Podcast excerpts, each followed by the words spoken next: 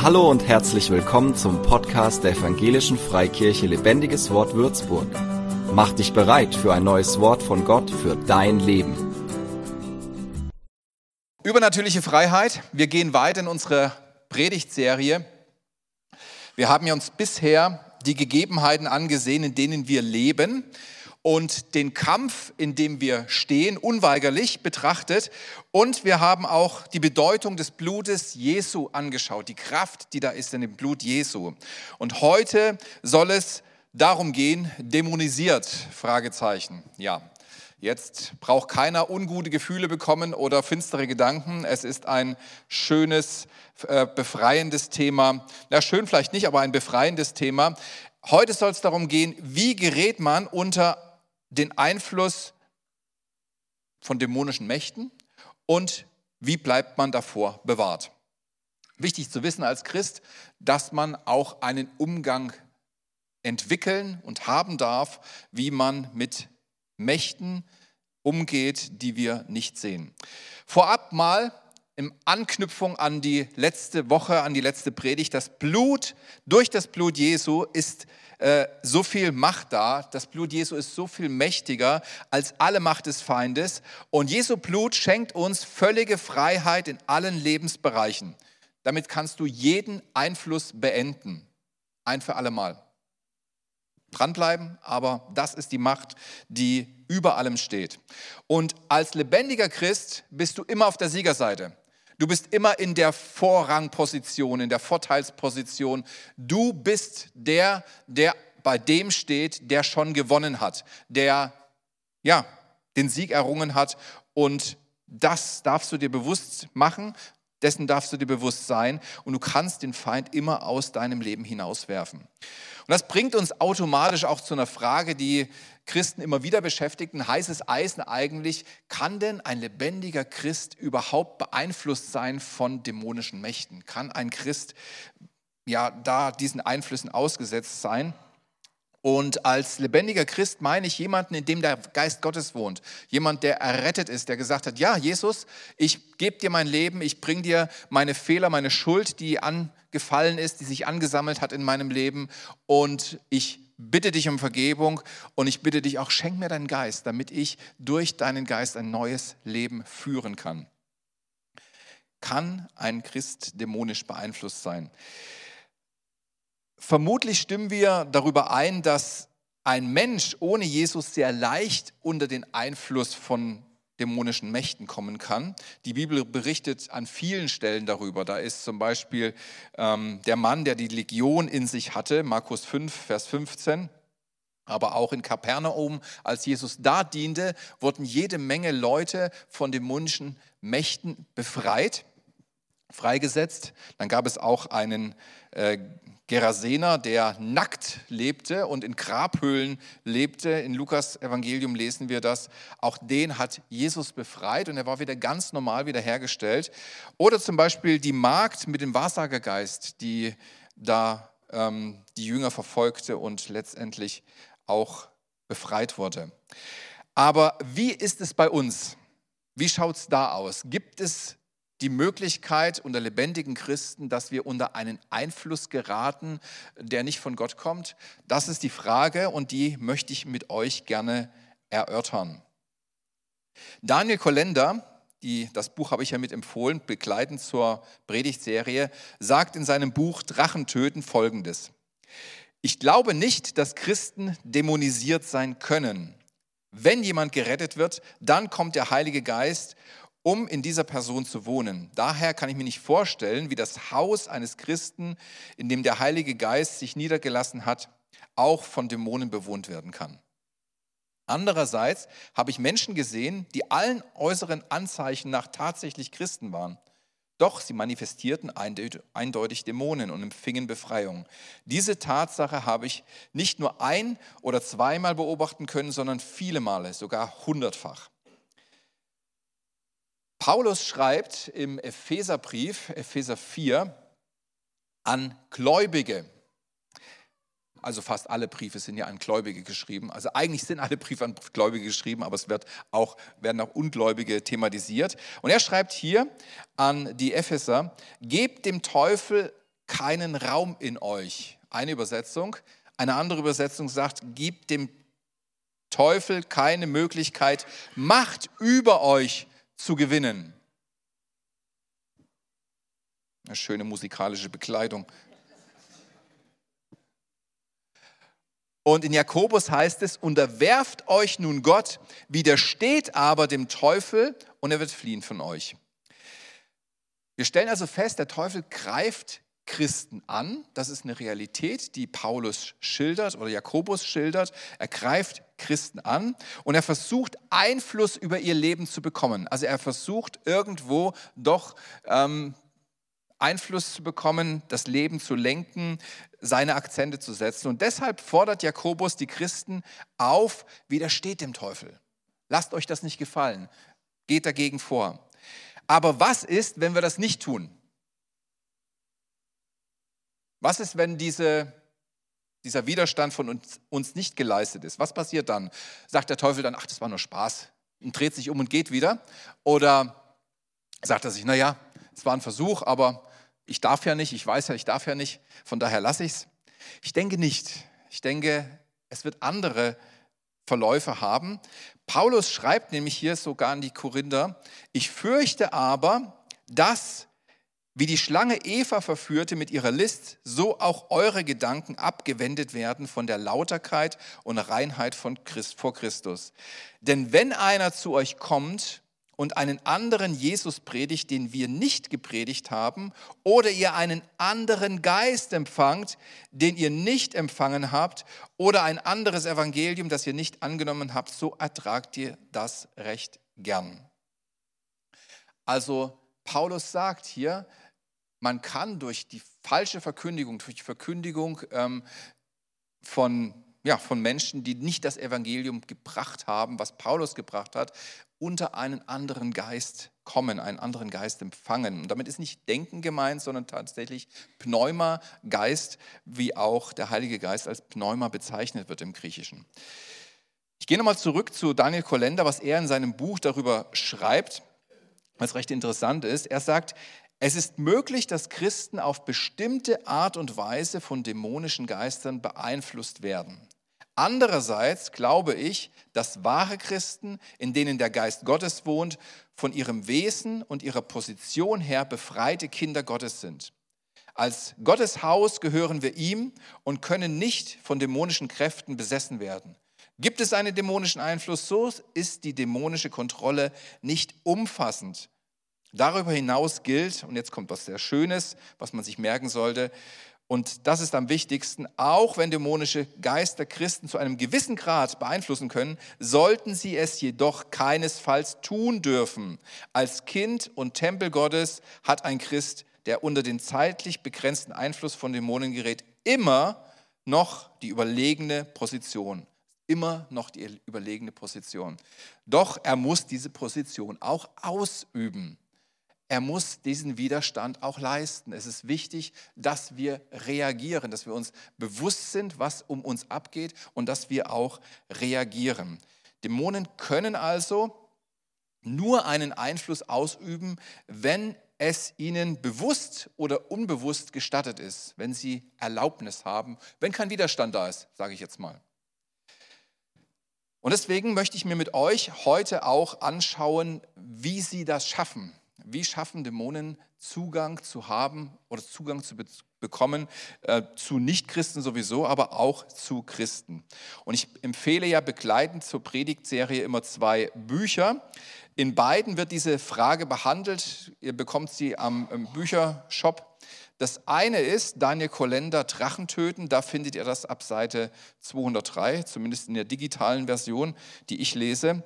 Oder bei Derek Prince, das Buch heißt Sie werden Dämonen austreiben, ab Seite 68, auch digitale Version.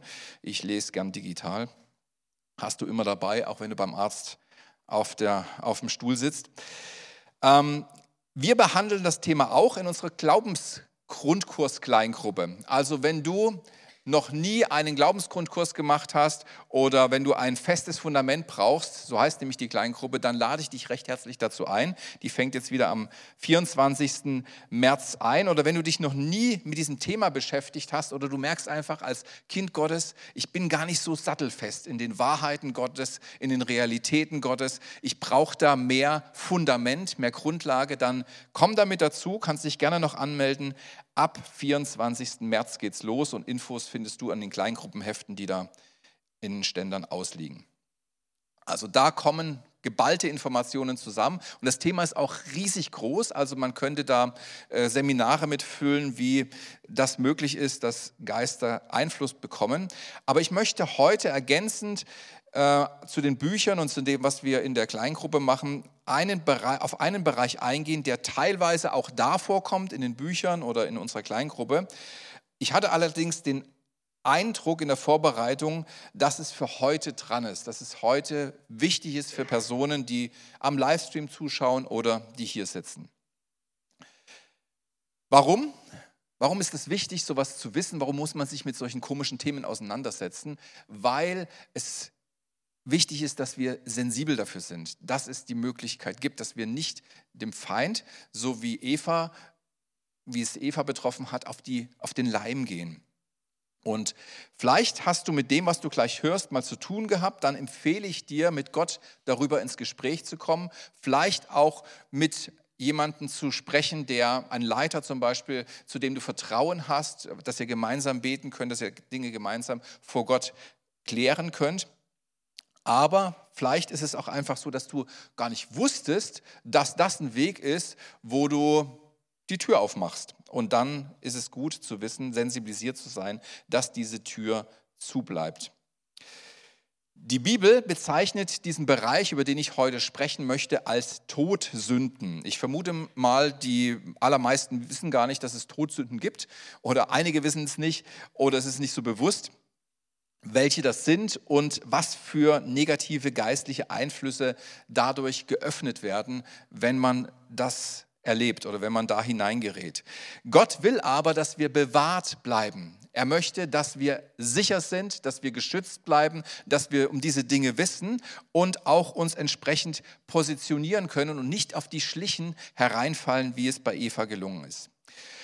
Im AT gibt es also sogenannte Sünden zum Tod und wer die begangen hatte damals im Alten Testament, der musste sterben.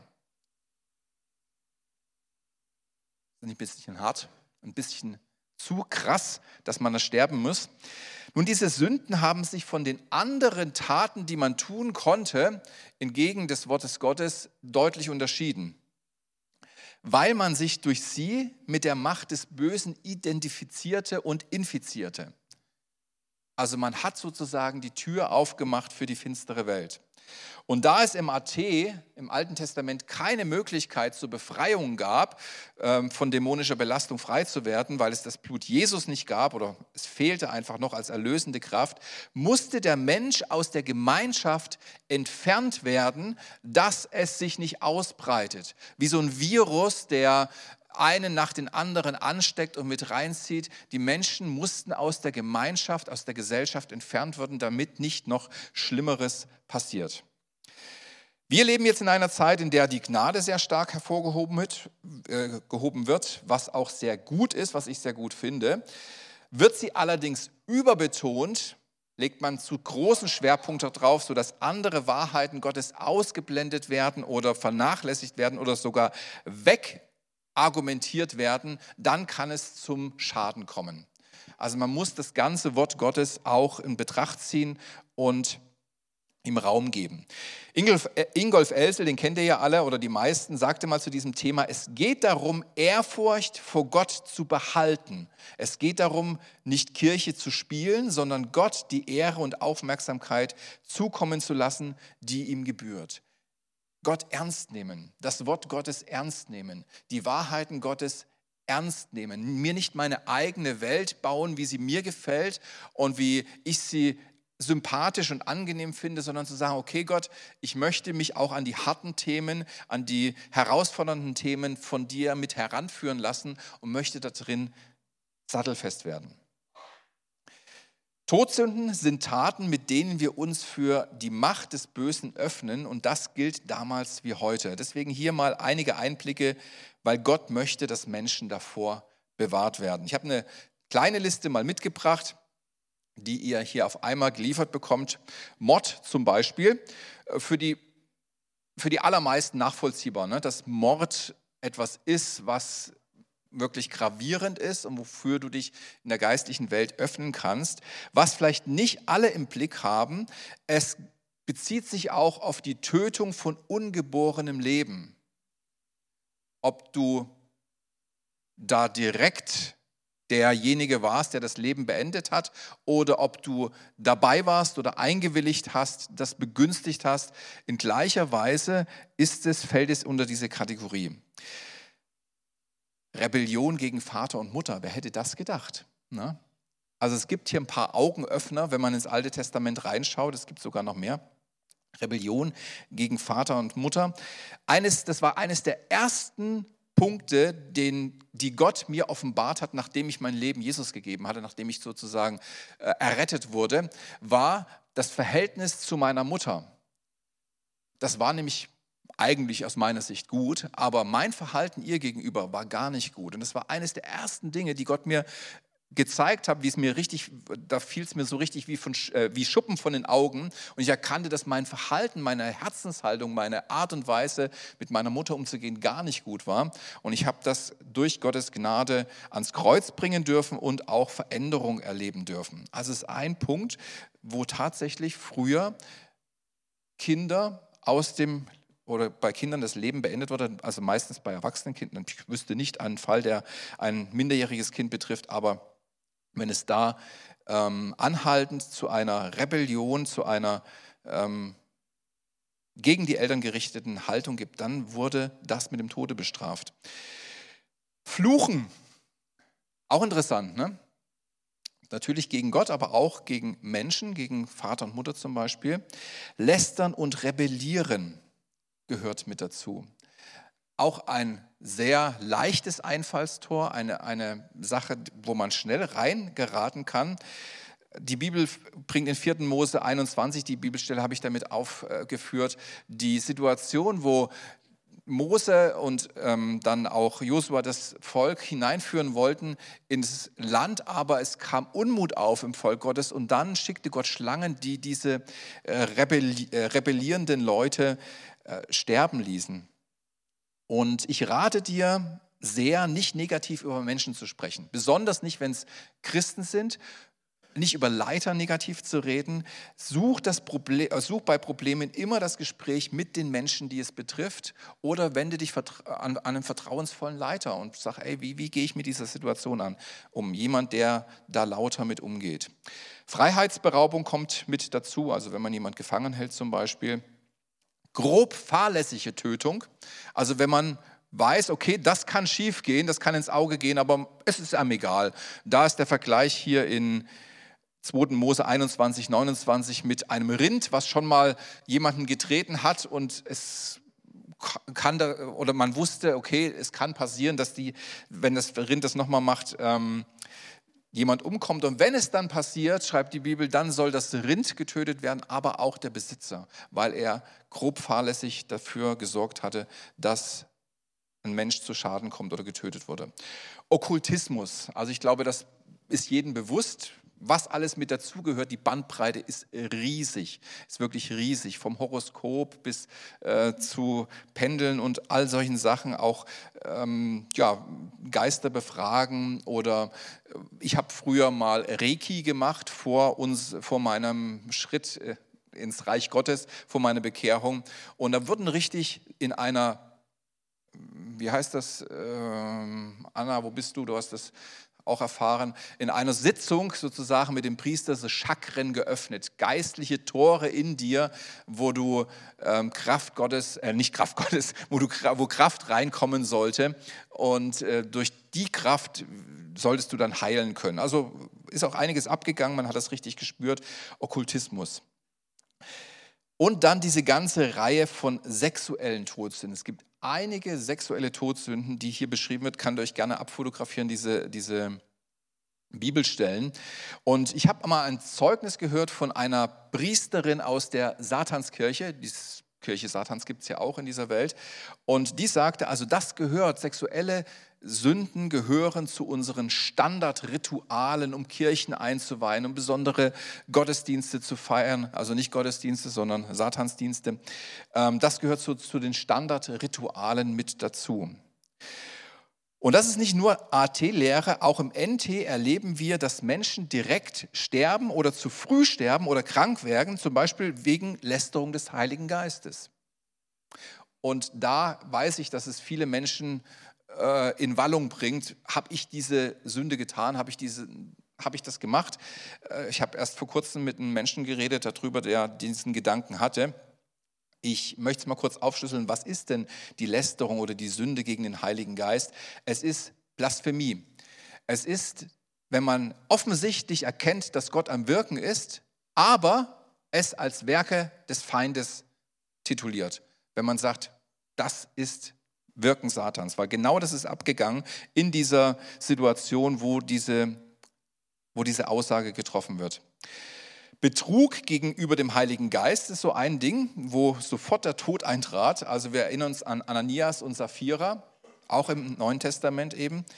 Missbrauch des Abend, Abendmahls. Paulus, wir haben gerade Abendmahl gefeiert, Paulus sagte sehr klar, einige von euch sind schon gestorben vor ihrer Zeit, weil sie in, in einer unguten Haltung das Abendmahl zu sich genommen haben. Und da ging es um Gemeinschaft. Eigentlich haben sie ähm, Parteiung gelebt, haben sie Unterschied gelebt, aber beim Gemeinschaftsmahl haben sie teilgenommen und das dort auch ausgelebt. Darum ging es dort. In 1. Johannes, habe ich jetzt gar nicht mitgebracht, fiel mir jetzt in der, im Lobpreis ein, 1. Johannes 5, Vers 16 gibt es auch eine Stelle, wo diese Sünde zum Tod auch erwähnt wird. Und hier heißt es, wenn jemand seinen Bruder sündigen sieht, eine Sünde nicht zum Tod, soll er bitten und er wird ihm das Leben geben. Denen, die nicht zum Tod sündigen. Es gibt Sünde zum Tod, nicht im Hinblick auf sie sage ich, dass ihr bitten sollt. Also da wird ein Unterschied gemacht zwischen der Sünde zum Tod und der Sünde nicht zum Tod. Der Sünde zum Tod soll man gar nicht mehr beten für denjenigen, ähm, weil Gott Gericht gesprochen hat, aber für die anderen soll man beten. Warum das Ganze? Nun, ich möchte keine Angst verbreiten, Gott möchte keine Angst verbreiten, sondern sensibilisieren, dass es Dinge gibt, wo wir uns bewusst oder unbewusst öffnen können für Mächte, die wir nicht haben wollen, nicht haben sollen. Wir sollen verstehen, dass es reale Mächte gibt, auch wenn wir sie nicht sehen können, auch wenn wir sie so nicht spüren können. Und sie haben Auswirkungen auf unseren, unser Leben und, oder unser Lebensstil hat Auswirkungen auf diese Zusammenarbeit oder Nicht-Zusammenarbeit mit diesen geistlichen Mächten. Also unser geistlicher äh, Zustand wird davon beeinflusst. Ich habe immer wieder mal erlebt, dass ich bei Menschen zu Hause war und habe dort okkulte Gegenstände gesehen zum Beispiel ein Traumfänger oder so diese, kennt ihr dieses blaue Auge da gegen den bösen Blick, was man oft, oft in der Türkei mitnehmen kann. Ich rate, diese Dinge einfach zu nehmen und wegzuschmeißen. Oder Bücher, die sich mit Okkultismus beschäftigen, mit ähm, fernöstlichen äh, Sachen beschäftigen. Also das nehmen und wegschmeißen. Es ist nicht umsonst, dass in der Apostelgeschichte erwähnt wird, dass die Epheser damals alle Bücher vernichtet haben, gesammelt haben und vernichtet haben, verbrannt haben und da einen klaren Strich gezogen haben. Und solche Bücher gibt es übrigens auch in kindlicher Form. Also ich bin erstaunt, wenn ich mit meinen Kindern dies oder das anschaue, wie oft da okkulte Sachen ganz liebevoll und ganz niederschwellig mit eingeflochten werden, damit es das, ja, das, äh, das Empfinden gibt, ach, ist doch gar nicht schlimm, ist doch alles easy. Es ist doch alles etwas, worüber man reden kann und äh, was man einfach so als lustig und schön mit reinnehmen kann. Oder was schauen wir im TV? Was, was guckst du da an? Ich habe festgestellt, ich bin nur Mensch und da geht es mir wie dir. Und alles, was ich mir anschaue, alles, was ich, mit was ich mich länger beschäftige, so ein ganzer Serienmarathon, äh, das hat Einfluss auf mich. Da werden Dinge gezeigt, da werden Dinge, wird, wird man mit Dingen konfrontiert, die uns verändern können, die auch etwas öffnen können für uns, in uns. Ich habe mir letztens erst im, beim Abendessen ich mir gedacht, Mensch, ich setze mich mal hin und jetzt schaue ich mal, jetzt fange ich mal eine Serie an. Ich höre immer, dass Leute begeistert sind von Serien, also habe ich geguckt, was gibt's und angefangen. Also ich musste sie nach einer Viertelstunde wieder ausmachen, weil ich gedacht habe, was für ein Zeug haben sie da entwickelt und was äh, hat das für einen Einfluss auf mich? Es gibt unzählige Möglichkeiten, sich für die geistliche Welt zu öffnen. Die Zeit reicht hier gar nicht aus, das alles zu sagen, deswegen der Hinweis auf die Bücher. Aber es gibt eine Möglichkeit, gerettet und bewahrt zu bleiben. Und diese Möglichkeit ist Jesus Christus, eine Person. Und durch ihn haben wir den Schutz, den wir brauchen. Durch ihn haben wir die Rettung auch aus solchen Sachen heraus. Und in ihm haben wir auch die Möglichkeit, Autorität zu ergreifen und Dinge zu beenden, Dinge rauszuwerfen. Wie das geht, hören wir nächste Woche. Da kommt der Abschluss unserer Predigtserie und da möchte ich eine ganz klare Anleitung auch geben, wie man einfach sauber machen kann im eigenen Leben, ähm, Dinge auch verändern kann, Dinge beenden kann. Es gibt die Möglichkeit in Jesus Christus. Wenn du in Jesus bist, bist du auf der Siegerseite. Das Blut Jesu ist stärker als alle Macht des Feindes. Und Gott möchte dich genau in diesem Zustand wissen, geschützt durch das Blut Jesus, vergeben von, von dem Opfer Jesu, durch das Opfer Jesus und geschützt vom Blut Jesu. Da möchte er dich wissen. Und deswegen möchte ich auch heute wir sind schon am Ende der Predigt, heute wieder einladen. Dürft mal gerne aufstehen, wenn ihr könnt. Ähm, nicht nur hier, sondern auch am Livestream. Deswegen werde ich gar nicht fragen, ob jemand da ist, den es betrifft. Aber ich möchte einladen und dir die Möglichkeit geben, wenn du das möchtest, diese Vergebung in Jesus zu empfangen. Er, ging ans, er wurde Mensch und ging ans Kreuz, damit er ein für alle Mal, für alle Schuld stirbt, den Preis bezahlt, die in unserem Leben angefallen ist.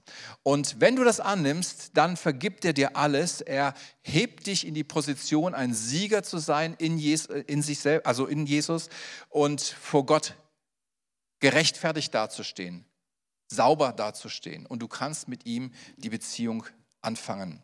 Und dazu lade ich dich heute ein mit einem kurzen Gebet, aber es Kommt auf dein Herz drauf an, da steht das Gebet schon. Es kommt auf dein Herz drauf an, wenn du das von Herzen betest und ihm deine Schuld gibst, nimmt er dich an und du bist ein Kind Gottes oder wirst ein Kind Gottes und du bist gerechtfertigt in ihm und bist in dieser Siegerposition und auch geschützt durch sein Blut. Lasst uns das mal alle zusammen beten und die, die es betrifft, besonders von Herzen mitbeten. Jesus, ich glaube an dich, den Sohn Gottes. Danke, dass du ans Kreuz gegangen bist und dort für meine Sünden bezahlt hast. Ich nehme deine Vergebung an und lade dich in mein Leben ein. Mach es neu. Hilf mir, die richtigen Schritte zu gehen und verändere mich so, wie du mich haben willst. Amen. So, jetzt ist im Himmel Riesenapplaus, auch am Livestream, wenn du mitgemacht hast. Gott heißt seine Kinder willkommen und du wirst merken, dass sich etwas verändert hat in deinem Leben. Such jetzt Gemeinschaft mit Glaubensgeschwistern. Das heißt, Leute wie hier, du brauchst ein festes Umfeld, dass du reinwachsen kannst in diese Familie, in, diesen neu, in dieses neue Leben und mit ihm zusammen Schritte machen kannst in Wachstum in der Gemeinschaft mit ihm. Amen.